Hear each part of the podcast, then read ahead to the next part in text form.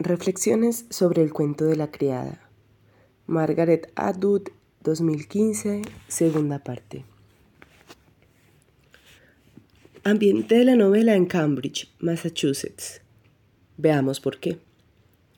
Estudié en la Universidad de Harvard entre 1961 y 1963 y entre 1965 y 1967. Durante mi paso por ahí cursé algunas asignaturas con Perry Miller, quien, junto con F. O. Matheson, desempeñó un papel crucial a efectos de establecer la literatura y la civilización estadounidenses como disciplina académica. Lo primero que estudié bajo su tutela fue el siglo XVII, es decir, el siglo puritano en Nueva Inglaterra. Eso me abrió los ojos ya que la única literatura norteamericana anterior a mí que había estudiado hasta la fecha era la del siglo XIX. Poe, Melville, Emerson, Thoreau, Dickinson, Whitman, Henry James y demás. Miller era un brillante estudioso del siglo XVII en Nueva Inglaterra, que por aquel entonces andaba muy lejos de ser una democracia liberal. Más bien era una teocracia. Estaba a favor de la libertad religiosa de los suyos, pero en contra de la de los otros. A los cuáqueros, por ejemplo, se los ahorcaba. Como mis antepasados se encontraban entre esos puritanos, todo aquello obviamente me dejó de piedra. Como es bien sabido, fue en ese entorno social donde se produjo el episodio de histeria colectiva de las brujas de Salem, y dado que una de las supuestas brujas era antepasada mía, o eso decía mi abuela los lunes, la cosa me interesaba aún más. Los miércoles lo negaba de parte a parte. Más adelante, la Casa de Brujas de Salem ha servido de modelo a otras histerias colectivas similares, como el macartismo. De ahí una obra como El Crisol, de Arthur Miller, por eso, el cuento de la criada está dedicada tanto a Perry Miller, que se habría reído mucho si hubiera vivido para leerla, como a Mary Webster, mi posible antepasada. A Mary la ahorcaron, pero la soga no pudo con ella. A la mañana siguiente seguía viva. Es bueno que en la familia seamos de cuello duro, sobre todo si una está dispuesta a jugárselo, como he hecho yo. Como ya he dicho, no puse en el libro nada que no hubiera ocurrido ya en algún sitio ni que fuera imposible con la tecnología existente. Me inspiré en numerosas fuentes históricas, como la Rumanía de la dictadura de Kusuzku, Hitler y las políticas de robo de bebés en Polonia y la poligamia consentida entre los oficiales de la SS, o la Argentina de la Junta Militar utilicé la prohibición de alfabetizar a los esclavos americanos, el mormonismo primitivo, los ahorcamientos colectivos de la época medieval. Cuando todo el mundo tira de la cuerda, la culpa se reparte. Y los cultos dionisíacos de la antigua Grecia, en los que se despedazaba a mano a las víctimas en los sacrificios. Solo son algunos ejemplos.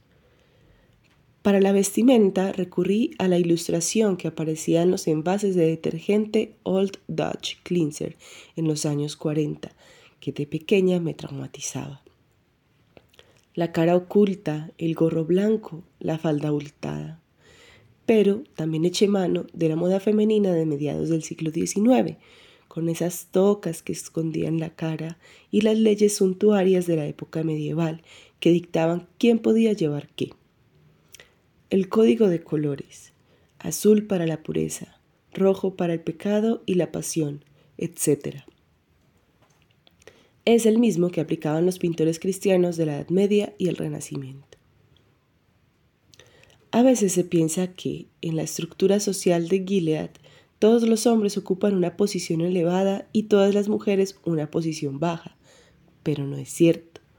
Se trata de una estructura absolutista o totalitarista más que de una dictada fundamentada exclusivamente en el sexo, motivo por el cual las cónyuges de los hombres que ocupan una posición elevada ocupan asimismo un puesto destacado, aunque inferior al de sus maridos. Los hombres de condición baja están por debajo de las mujeres de posición alta. Así es como históricamente han funcionado las cosas.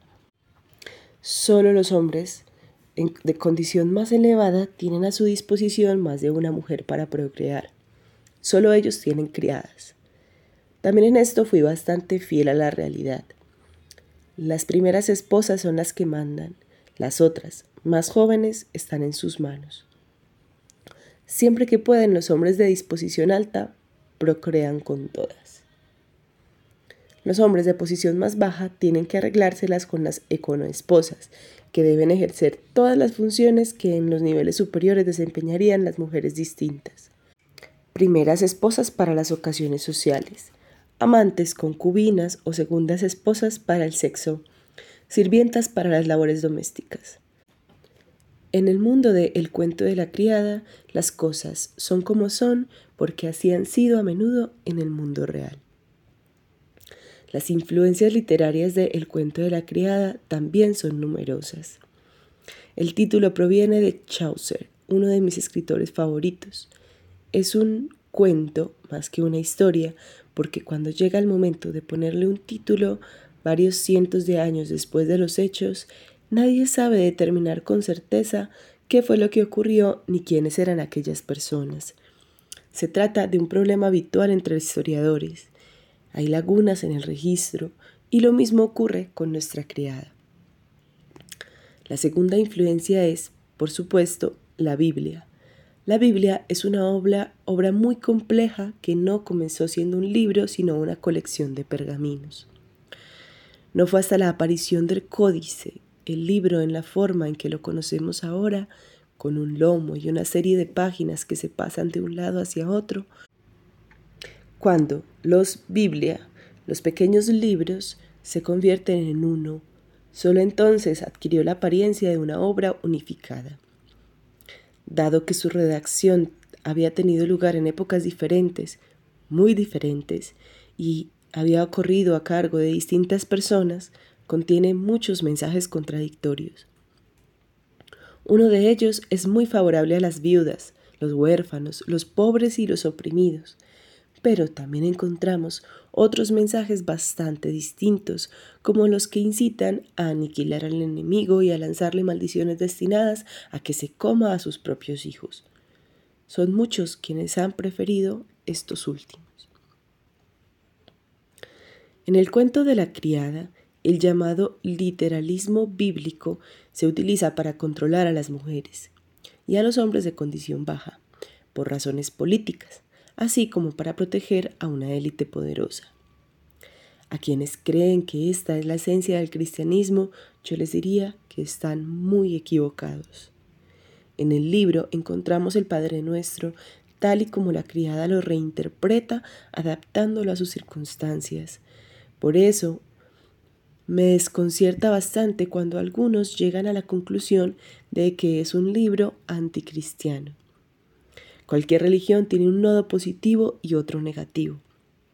Como decía mi vieja amiga Fanny Silverman, superviviente de Auschwitz, en toda persona hay bien y hay mal.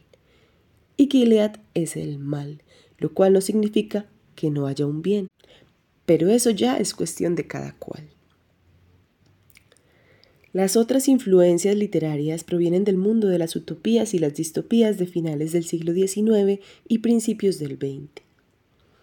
Una utopía es la descripción literaria de una sociedad mejor que la nuestra. A finales del siglo XIX fue un género muy popular y se escribieron muchas. Los avances en la medicina, la tecnología y la producción y distribución de bienes materiales habían sido tantos que la gente optimista no veía para que las cosas no siguieran mejorando. Las obras más destacadas del género utópico en inglés fueron Noticias de ninguna parte de William Morris y Mirando atrás de Edward Bellamy. Por desgracia, llegó la Primera Guerra Mundial, que desgarró el continente europeo y luego la Segunda Guerra Mundial, que lo desgarró más todavía.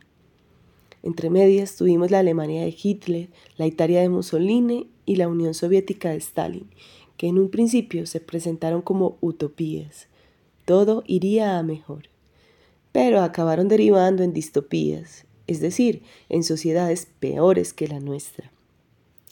Escribir utopías literarias de manera plausible se convirtió en tarea ardua y las distopías ganaron terreno.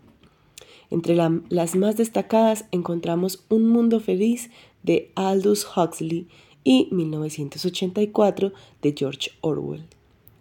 Quien quiera conocer mejor mi opinión acerca de todo esto, en mi libro In Other Worlds, en otros mundos, hay un capítulo donde se trata el tema con exasperante detalle. El cuento de la criada es una distopía literaria, un mundo peor que el nuestro, y la influencia sobre su forma es, por tanto, la propia tradición utópica distópica. De adolescente había leído mucho ese tipo de ficción y más tarde la estudié en el posgrado, así que tarde o temprano estaba destinada a ensayar con ese género, aunque solo fuera como desafío personal. Y así lo hice. Había que estar un poco loca para escribir algo así en los años 80, ya que por entonces este tipo de ficción no estaba en boga. Actualmente las distopías son casi omnipresentes, acaso porque muchos escritores jóvenes ven con preocupación el futuro que se abre ante ellos. Lo cual nos lleva al momento presente. A menudo me plantean estas dos preguntas. Primero, ¿cree que el cuento de la criada es más relevante ahora que cuando lo escribió a mediados de los años 80? Segundo, y otra versión de esa misma pregunta cree que el cuento de la criada es profético. Son dos cuestiones muy interesantes. A la primera respondería, no me corresponde a mí decir si el libro es o no más relevante hoy que entonces, pero está claro que mucha gente, sobre todo en Estados Unidos, así lo cree. En las últimas elecciones presidenciales, el título del libro se convirtió en un meme en las redes sociales con imágenes que decían cosas como que alguien les diga a los republicanos que el cuento de la criada no es un manual. O ya llega el cuento de la criada. ¿Por qué? Porque los cuatro sabios republicanos habían abierto la boca y habían dicho lo que realmente pensaban. Y lo que realmente pensaban era que las mujeres que sufrían violaciones reales no se quedaban embarazadas porque sus cuerpos tenían un sistema para evitarlo y que había que diferenciar entre las violaciones reales y las de mentira, es decir, las violaciones que parecen violaciones, pero en realidad no lo son. Todo ese discurso recordaba aquellos juicios de brujas en los que se ataban a las mujeres y se las tiraba al agua. Si se ahogaban eran inocentes, pero si flotaban eran culpables y había que quemarlas. Vamos, que de una u otra se podían dar por muertas. A riesgo de generalizar, digamos que los gobiernos absolutistas siempre han sentido un interés exagerado por la capacidad reproductiva de las mujeres. A decir verdad, es algo que ha ocurrido en, en todas las sociedades humanas. ¿Quién debe tener hijos? ¿Qué hijos serán legítimos? ¿O cuáles se les permitirá? ¿Y a cuáles habrá que matar? En la antigua Roma eso era una decisión del padre. Si el aborto debe permitirse o no y hasta qué mes si se ha de obligar a las mujeres a tener hijos no deseados o que no pueden mantener, etc. En general, las sociedades de cazadores, recolectores, espaciaban los hijos y abandonaban a los que no podían alimentar. Pero las sociedades agrícolas fomentaban la natalidad, ya que proporcionaba mano de obra esclava y facilitaba el trabajo en las granjas. Cuando empezaron a aparecer los grandes ejércitos masivos, la natalidad recibió un nuevo empujón, pues hacía falta cuantos más cuerpos mejor para utilizarlos, como decía Napoleón, como carne de cañón. Hitler concedía medallas a las madres que tenían muchos hijos. Tras la Gran Guerra había escasez de carne de cañón, mientras que Stalin permitía el aborto como medida de control de la natalidad, debido al fracaso de la colectiva de la agricultura, había más bocas de las que se podía alimentar. La que hay que hacerse a propósito del desmesurado interés que sienten los poderes fácticos por la procreación y las personas que paren, así como por, los bebés robados y las personas que los roban, es la habitual en las novelas de misterio. Cui bono? ¿A quién beneficia? En el mundo de El cuento de la criada, los bebés escasean entre las clases altas, así que se los arrebatan a quienes pueden tenerlos para luego distribuirlos entre las parejas de clase alta que los quieren. Hay muchos ejemplos históricos de esta práctica. Sin ir más lejos, el de los generales argentinos que les arrebataban los hijos a las mujeres sospechosas de disidencia, a las que luego torturaban o el de las monjas irlandesas que se quedaban con los bebés de las madres solteras, y en ocasiones hasta con algunos confiados temporalmente a su cargo, para luego vendérselos a estadounidenses ricos y sin hijos. En las décadas de 1940 y 1950, en Norteamérica, no era inaudito que a las madres solteras les dijeran que sus bebés habían muerto al nacer, cuando en realidad los habían vendido. Y como las élites de El cuento de la criada son aficionadas a escarbar en la Biblia para justificar todo aquello que pueda redundar en su beneficio, si no aparece ningún bebé, la culpa es de la mujer. De esto hay también precedentes históricos a mansalva.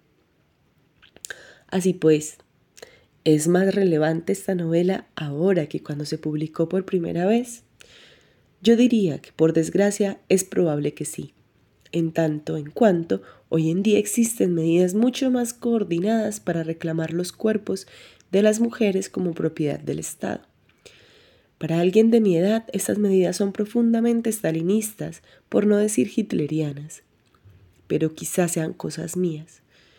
Como nota a pie de página, digamos que la institución del ejército también reclama los cuerpos de los hombres como propiedad del Estado.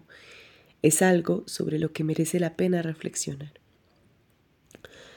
La segunda pregunta, ¿es una novela profética? No. Ninguna novela es profética, salvo en retrospectiva.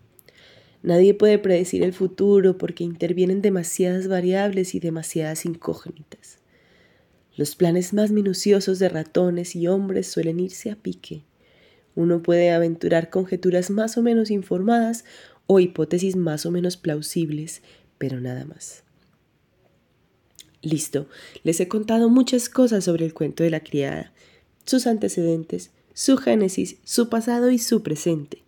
En cuanto a futuro, eso ya queda en sus manos, en las manos de los lectores, que es donde siempre está el futuro de cualquier libro.